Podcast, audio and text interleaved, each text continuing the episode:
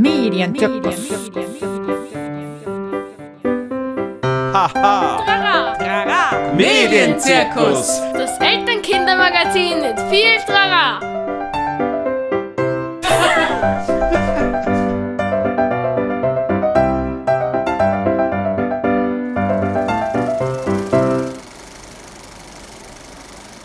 Hallo und herzlich willkommen zum Medienzirkus Nummer 14. Hier ist Rosa aus Meidling. Und Wolfgang aus Kitzendorf. Wir begrüßen euch ganz herzlich zu einer weiteren Folge, wo es um Medien im Familienalltag geht bei uns und zwar um Streamingdienste. Wolfgang, was genau wollen wir heute machen? Unser genauer Titel heute ist nämlich Kinderprogramm in Streamingdiensten Netflix, Prime, Disney Plus und YouTube Kids im Check. Das heißt, wir schauen uns heute verschiedene Streamingdienste an, wie kinderfreundlich die sind, ob man Kinderprofile einstellen kann. Wir reden aber auch über das Thema Binge-Watching und erklären euch ganz viele Seiten, wo man empfehlenswerte Filme und Streams finden kann. Zur letzten Sendung gibt es kein großes Recap. Können, wir können nur sagen, die Themen, wo die jüngsten vorkommen, die sind immer große Renner bei uns. Wir haben wahnsinnig viel positives Feedback von allen möglichen Seiten bekommen und das freut uns natürlich sehr. Streamingdienste haben die Art, wie wir Filme konsumieren, total revolutioniert. Mhm. Zum Positiven und auch im Negativen. Wolfgang, was fällt dir als erstes ein, wenn du an Netflix denkst und an deine Familie oder an Amazon Prime oder was auch immer ihr so genutzt habt? Naja, der große Vorteil ist auf jeden Fall, dass man relativ schnell Zugriff auf aktuelle Filme hat, auf aktuelle Serien. Ähm, man muss sich nicht aus dem Haus bewegen, was aber auch nicht so schlecht wäre eigentlich. Es ist relativ günstig, finde ich. Und man kann sehr, sehr selbstbestimmt Filme schauen. Also das ist auf jeden Fall ein sehr, sehr großer Vorteil.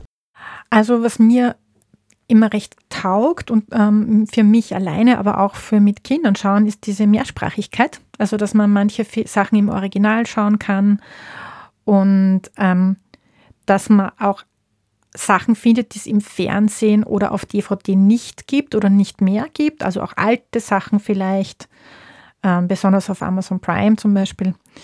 Ähm, dass es keine Werbung gibt oder nur ganz eingeschränkt, weil das hat mich als Kind immer wahnsinnig genervt, dauernd Ja, die ja. Werbung Mhm. dazwischen. Und auch, dass man viele Freiheiten hat, dass ich jederzeit und überall das mitnehmen kann. Ich kann mein Tablet auf Urlaub zur Oma mitnehmen und kann da auch noch was schauen und brauche nicht ein mehr Geräte. Mhm. Die Vorteile, die es gibt, quasi dieses ähm, allzeit überall bereit, die haben auch gleichzeitig die Nachteile in sich schon. Ne? Also das ist das, ähm, dieses immer und überall verfügbar heißt halt auch, für diese Freiheit, die ich habe, muss ich auch sehr viel Eigenverantwortung zeigen. Weil sonst ist man ganz schnell in der exzessiven Nutzung im Koma-Glotzen, wenn man es ganz arg überspitzt formulieren will, oder im Binge-Watchen mit dem englischen Begriff. Ähm, und ich habe bei meinem Kind erlebt und höre das auch von vielen anderen Eltern, dass eben so diese ähm, Streamingdienste sind wie, wie so ein Candy Shop, wie ein Süßigkeitenladen, wo es wahnsinnig viel Angebot gibt und ähm, das auch überfordert. Ja, na, das finde ich genauso. Ich sehe da ein ganz, ganz großes Problem, wenn man sich als Familie einen Film anschauen will. Und das sind ähm, ganz verschiedene Vorstellungen, was man jetzt sehen will. Braucht man meistens für die Filmfindung äh, extrem viel Zeit. Das finde ich echt einen großen Nachteil. Also bei uns war das immer ein Riesenthema bis jetzt. Genau, es gibt ja auch keine Empfehlungen so in dem Sinn, da sage ich jetzt, das ist pädagogisch empfohlen. Das ist pädagogisch wertvoll, wenn ich auf das achten möchte zum Beispiel. Und auch so diese Altersgrenzen, ähm, Filter nach bestimmten Themengebieten und so ist relativ schwierig. Also die Suchoptionen sind sehr eingeschränkt und das finde ich dann genau, um gemeinsam einen Film mit Kind oder fürs Kind auszusuchen, ein großes Problem. Die mangelnden Suchoptionen. Oder auch die andere Seite, angenommen ein Kind oder auch der ganzen Familie gefällt ein Film oder eine Serie besonders gut, kann es passieren, dass dann plötzlich die Serie aus dem Programm verschwindet von dem jeweiligen Streaming-Portal. Das kann ganz, ganz mühsam sein. Dann irgendwie, man kann sich die Filme dann nicht anschauen, weil die auch öfter wechseln. Und was noch eine Sache ist, die in letzter Zeit sehr stark aufgetaucht ist bei Streaming-Portalen, dass das Angebot sehr, sehr fragmentiert ist. Das heißt, jede, jeder Anbieter setzt so auf seine eigenen Serien oder seine eigenen Filme.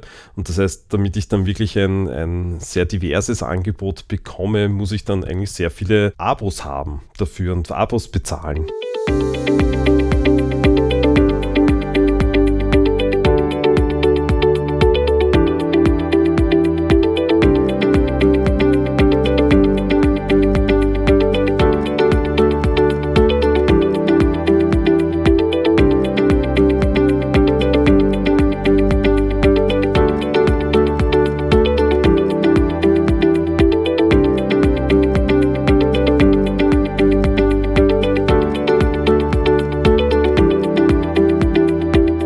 Bevor wir uns genauer mit den einzelnen Streamingdiensten und Kinderkonten und so weiter beschäftigen, möchte ich noch auf das Thema Binge-Watching eingehen.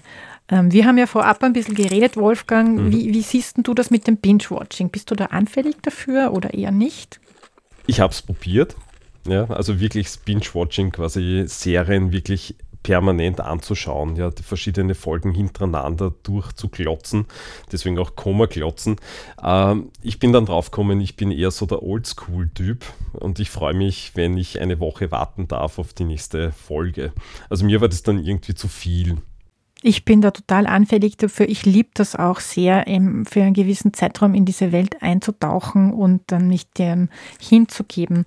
Ähm, das hat irgendwann angefangen sicher schon in meiner Jugend, weil ich viel immer ferngeschaut habe, aber ähm, wo dann die ersten so Sachen online zur Verfügung waren, wie Six Feet Under oder ähm, Sopranos, das habe ich schon gebinged in den frühen 2000ern und jetzt mache ich das auch gern noch. Ich ziehe mir halt dann eine Staffel von einer Kochsendung rein. Großartig. Oder ähm, ich liebe auch irgendwie, irgendwie so Coming-of-Age-Teenager-Serien anzuschauen. Feldforschung. Und mhm. die sind halt diese leichte Unterhaltung, wo man sich gerade aus dem Corona-Wahnsinn ein bisschen rauskicken kann aus der Realität. Und deswegen verstehe ich ganz gut, wieso man das machen möchte. Das Bemerkenswerte finde ich schon, es ist ja für uns Erwachsene schon schwierig, sich da wieder rauszuholen. Ja? Und ähm, oft ist dieses Binge-Watchen auch mit Scham und Schuldgefühl verbunden. Und ähm, wir wissen aus deutschen Studien, zum Beispiel aus der ähm, vom Internationalen Zentralinstitut für Jugend- und Bildungsfernsehen, dass acht von zehn Kindern, wo Streamingdienste zu Hause gibt, auch Binge-Watchen. Genau. Und ähm, das, die Serien sind schon so angelegt, also mit Cliffhangern oder mit Stories, die nicht ganz aufgelöst sind, dass man auch ohne Unterbrechung, ohne Werbung weiterschauen kann, dass es dieses Autoplay gibt, wo man, wo man gleich die nächsten Folge startet und so weiter. Mhm. Im, Im ärgsten Fall kann man bei den Kindern vielleicht oder bei sich selber Abhängigkeitserscheinungen beobachten, ja, wo es dann so eh das Zeitgefühl verloren geht. Man weiß gar nicht mehr, wann habe ich angefangen, wie spät ist es jetzt, ist schon Abend plötzlich. Die Gereiztheit und Unzufriedenheit wird größer. Mhm. Können wir da was empfehlen, wie es gehen kann, wie man die Kinder begleiten kann, dass sie da wieder aufhören können, nicht ganz so arg reinkippen? Es gibt ja die heilige Fünffaltigkeit der Medienbildungstipps und das heißt, gemeinsam schauen, gerade bei den Jüngeren, Bildschirmzeiten oder Folgenlimits festlegen. Technische Zeitlimits und auch Autoplay abschalten, also dass nicht immer alles fortgesetzt wird sofort. Und natürlich nicht zu vergessen, wir Erwachsenen gehen mit gutem Beispiel voran.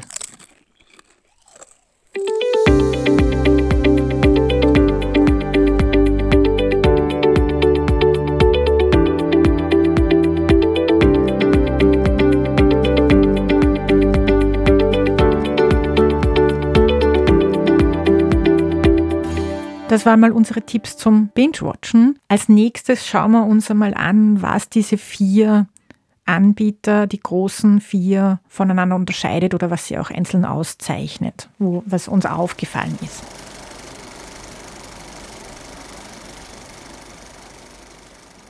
Ich beginne mit Netflix und was mir als allererstes aufgefallen ist, wenn man in den Kinderbereich geht, es gibt da keine Möglichkeit, dass ich von vornherein sehe, für welches Alter das ist. Das finde ich sehr negativ. Das Menü ist definitiv nicht kindergerecht gestaltet. So wie wir letzte Sendung geredet haben, die Navigation ist für Kinder, mhm. ähm, die noch nicht gut lesen können, nicht geeignet. Mhm. Aber bei Netflix gibt es ähm, eine Kategorie ganz oben und da sind die Figuren angezeigt. Also da ist schon das Schaf, da ist Bobo Siebenschläfer oder Pepper Woods und dann erkennen Sie die Haupt Charaktere wieder. Also so geht schon in die Richtung, dass die Navigation für die Kinder etwas abgestimmt ist. Was mir auf Netflix aufgefallen ist, positiv, es gibt recht viel so Wissenssendungen ähm, und auch so Tierdokus und solche Sachen. Das ist recht, also so wie es auch sehr viele Koch-Sendungen, äh, so Life Improvement gibt äh, für cool. die Erwachsenen. Mhm. Und ähm, eins finde ich, eine ähm, Eigenproduktion von Netflix finde ich besonders äh, erwähnenswert. Das ist Kids mit Köpfchen, also Brainchild heißt das im Original. Und da werden Themen wissenschaftlich, aber einfach verständlich erklärt von Krankheitserregern bis zu sozialen Netzwerken. Und das hat mir recht getaugt, was ich da gesehen habe. Mhm. Und es gibt keine Eigenwerbung bei Netflix. Ich habe mir Disney Plus angeschaut und ähm, Disney Plus an und für sich hat ja ein, ein ganzes Universum an Filmen und Serien halt aus dem Disney-Universum, hat aber auch Pixar Star Wars zum Beispiel, die ganzen Marvel-Geschichten ähm, drinnen und hat nur Serien und Filme für maximal Zwölfjährige, also mit der Altersfreigabe 12 gebracht. Das hat sich inzwischen geändert. Äh, es gibt auch das Star-Angebot und das sind auch Filme und Serien ab 18. Und äh, da kommen wir dann nachher eh noch dazu. Ähm, deswegen ist es so wichtig, da auch ein Kinderkonto anzulegen. Aber grundsätzlich äh, gibt es coole Filme dort und vor allem ich liebe halt das Pixar-Universum, weil die halt wirklich sehr, sehr coole Filme da machen. Und finde ich eigentlich am familiengerechtesten, so aus persönlicher Sicht. Also Prime hat einige Eigenproduktionen. Ähm, was mir bei Prime ganz stark aufgefallen ist, ist dieser Nostalgiefaktor gleich einmal. Ähm, das heißt, sie haben stark aus dem deutschen Fernsehen ähm, Sachen übernommen oder Sachen, die ich als Kind gesehen habe und die damals schon alt waren. Es gibt die Sendung mit der Maus, es gab mal den Pumuckel, Janos Traumstunde oder dann auch so alte Filme wie Drei Haselnüsse für Aschenbrödel und sowas in die Richtung und auch diese tschechischen oder ähm, DDR-Kinderserien. Die kann man anschauen. Das ist natürlich großer Nostalgiefaktor ah, und ich weiß halt schon, was ich kriege, weil ich selber diese Sachen geschaut habe. Das ist praktisch. Mhm. Ähm, sie haben dann Eigenproduktionen wie Bibi und Tina, das ist diese Serie mit Schauspielerinnen dann, so Bibi und Tina als Teenager, das ist so eins ihrer Dinge. Oder Tumble Leaf, eine ganz süße Serie, wo Tiere, animierte Tiere, die Natur entdecken, gemeinsam ab drei. Etwas, das mir nicht so gut gefällt, ist, dass es öfters mal Eigenwerbung gibt. Ähm, und das heißt, auch wenn ich vor eine Kindersendung anschaue, dann ist irgendwie eine Werbung für einen Film davor, der vielleicht nicht dem Alter entspricht. Mhm. Was gut ist, ist, dass es in dieser Übersicht der Filme gibt es zumindest eine Kategorie mit Altersangaben, also für zwei bis fünfjährige und für sechs bis achtjährige haben sie so Empfehlungen. Mhm. Was ich bei Prime noch ergänzen möchte, dass ich äh, das sehr mühsam finde, dass man zwar das Abo hat, aber dann teilweise für Filme oder Serien noch extra zahlen muss. Also mhm. mit dem Abo ist nicht alles abgedeckt. Das habe ich mhm. immer ein bisschen mühsam gefunden bei Prime. Stimmt. Und das ist auch eine kleine Gefahr. Also da geht es dann auch um Kindersicherungen, was das genau. angeht. Mhm. Als letztes haben wir noch YouTube Kids. Wie siehst du, wie, wie, wie, was kann das, was sind die Charakteristika von YouTube Kids? Also, YouTube Kids gibt es ja schon sehr viel länger in den USA und seit September 2017 auch als App in Österreich und Deutschland. Inzwischen nicht nur als App, sondern auch quasi als Webplattform, äh, wo man das ganze äh, YouTube-Programm quasi durch Algorithmen gefiltert für Vor- und für Volksschulkinder findet. Also man findet da schon coole Serien fürs Alter geeignet. Ich glaube, Rosa, du bist mit dem Programm nicht so zufrieden, hast du gesagt, aus eigener Erfahrung. Ja, ich, ich mag nicht, dass ich ein Kinder bin, also dass ich mich anmelden muss mit einem Benutzerkonto. Ich weiß auch nicht genau. Ich bin da einfach nicht so happy, wenn ich dann angebe mhm. die Kategorie. Ich weiß nicht, ich, mir taugt es nicht. Ich kann es jetzt nicht so genau okay. beurteilen. Ich finde das, das, nicht so, so, mhm. so, ideal und ich weiß ja auch, was die Nachteile von YouTube Kids sind. Es ist definitiv nicht 100 Prozent. Also es kommen externe Inhalte dazu. Und das taugt ja. mir gar nicht. Ja, so ist es. Ja. Also in der App an und für sich kann man ja gewisse Dinge einstellen, man kann die Zeit einstellen, wie lang geschaut werden darf und so weiter. An und für sich filtert auch ein Algorithmus im Hintergrund aus, ähm, nämlich alles, was für Kinder ungeeignet wäre. Wir kennen es aber aus der langjährigen Erfahrung schon, dass da immer wieder Dinge aufgetaucht sind bei YouTube Kids, die nicht kindgeeignet waren, wo teilweise gefälschte Serien aufgetaucht sind und wir wissen auch nicht immer, ob die Werbung, weil Werbung vorkommt, äh, immer sehr, sehr kindergeeignet ist. Ja, also hier auch wieder der Tipp, die äh, Kinder nicht alleine vor den Geräten sitzen lassen, immer begleiten, auch wenn ich da ein paar Sicherheitsmechanismen schon eingebaut habe. Mhm. Und apropos Sicherheitsmechanismen, etwas, das sicher die Eltern interessiert, ist, wie man gerade für jüngere Kinder Kinderkonten einrichten kann. Und das kann man ja bei all diesen vier Anbietern mittlerweile machen. Mhm.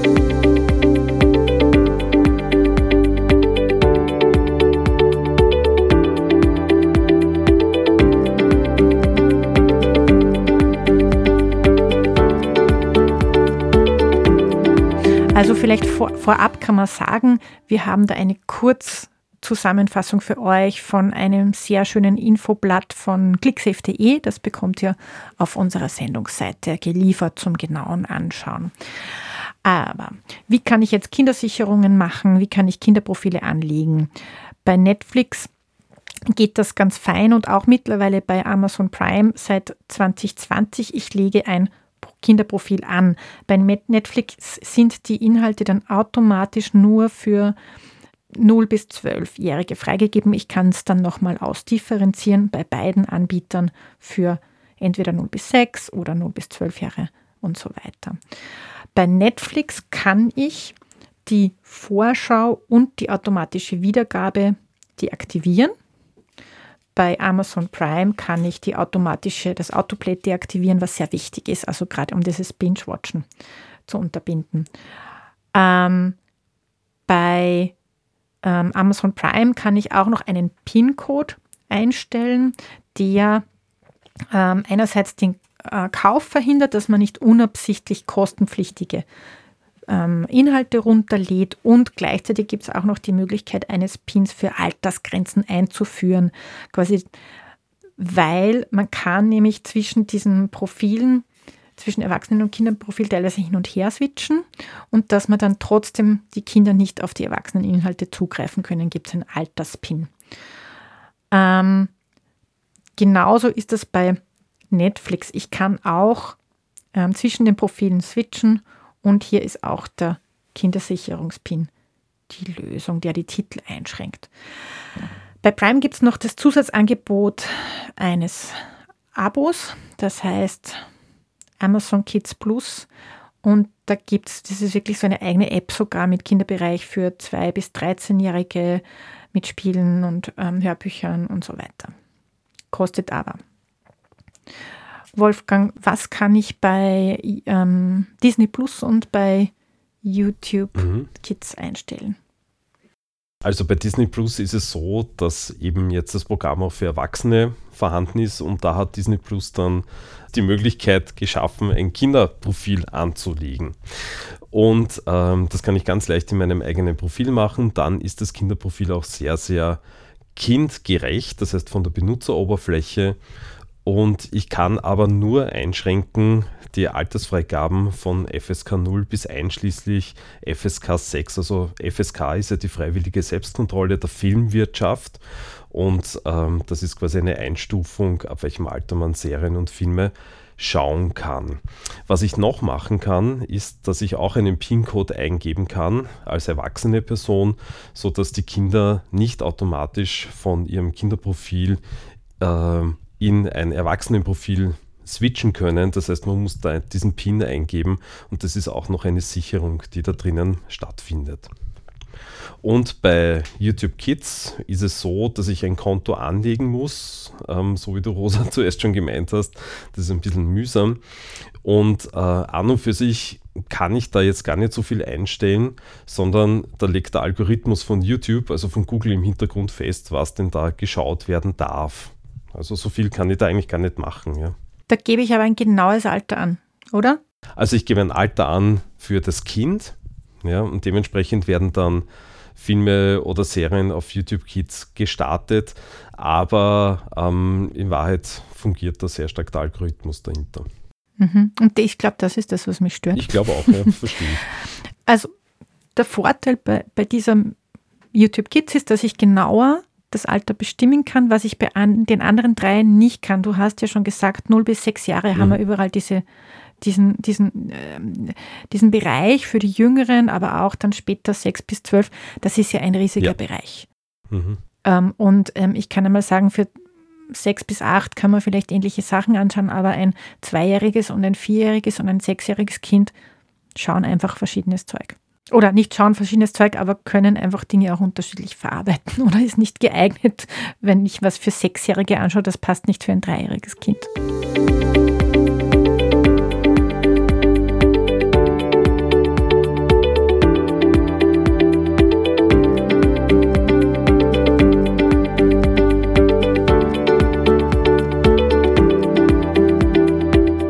Wir haben ja noch versprochen, wir haben für euch noch Empfehlungen.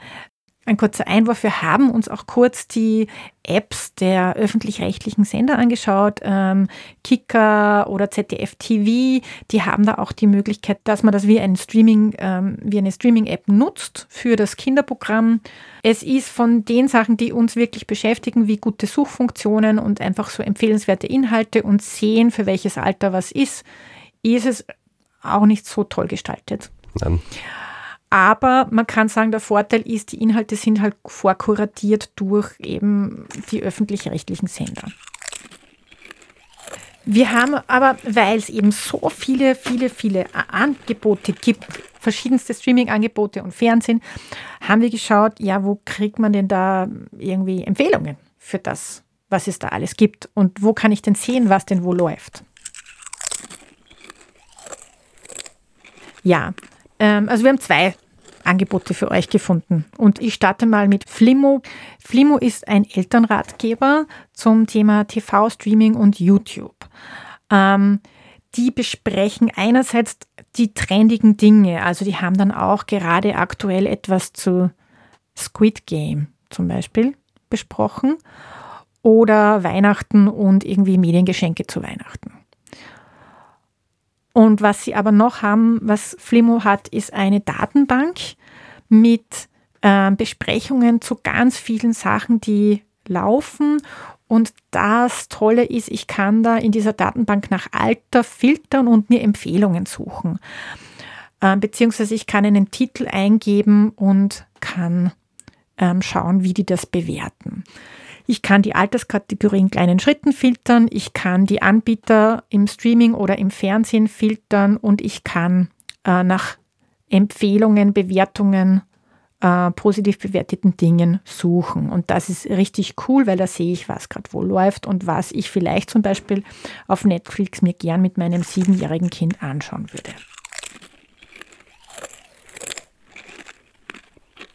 Ich habe mir die Kinderfilmwelt.de angeschaut. Also da geht es schon selbstbezeichnend um äh, Kinder- und Jugendfilme oder Empfehlungen ab einem gewissen Alter. Das heißt, hier kann ich in dem Filmpool nach Filmtiteln suchen.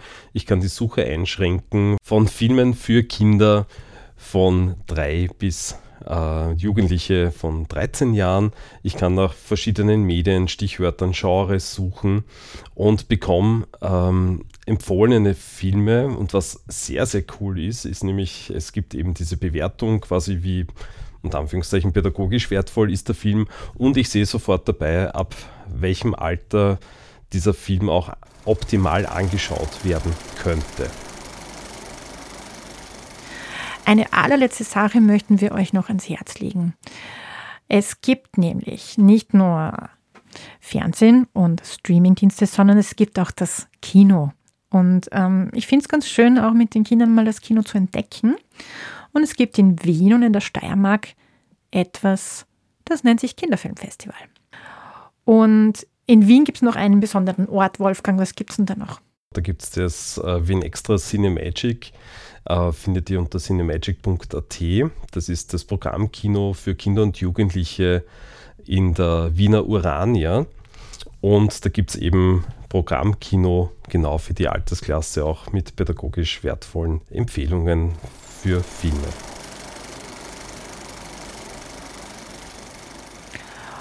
Und ja, das war es eigentlich für heute. Ja, so ist es ziemlich viel vollgepackt wieder die Sendung. Ja, das stimmt. Wir möchten uns noch an dieser Stelle bedanken, nämlich vor allem diesmal nicht an Personen, sondern an Plattformen, nämlich an schau-7.info und an clicksafe.de für ihre ganz wunderbaren Materialien, die wir da auch immer wieder in der Sendung empfehlen. Ja, und wir hören uns das nächste Mal im Februar, genauer gesagt, wir hören uns das nächste Mal am 4. Februar 2022 und haben vor, uns dem Thema Sexualbildung mit Medien zu widmen. Genau, und wie immer auch an dieser Stelle, falls ihr Empfehlungen, Fragen oder Tipps habt für uns, dann schreibt uns doch bitte an medienzirkus.o94.at. Da freuen wir uns sehr darüber. Die Infos rund um die Sendung findet ihr auf unserer Sendungsseite. Und dann bleibt mir nur noch zu sagen, Tschüss aus Meidling und pfiat euch aus Kritzendorf. Viel Strahler!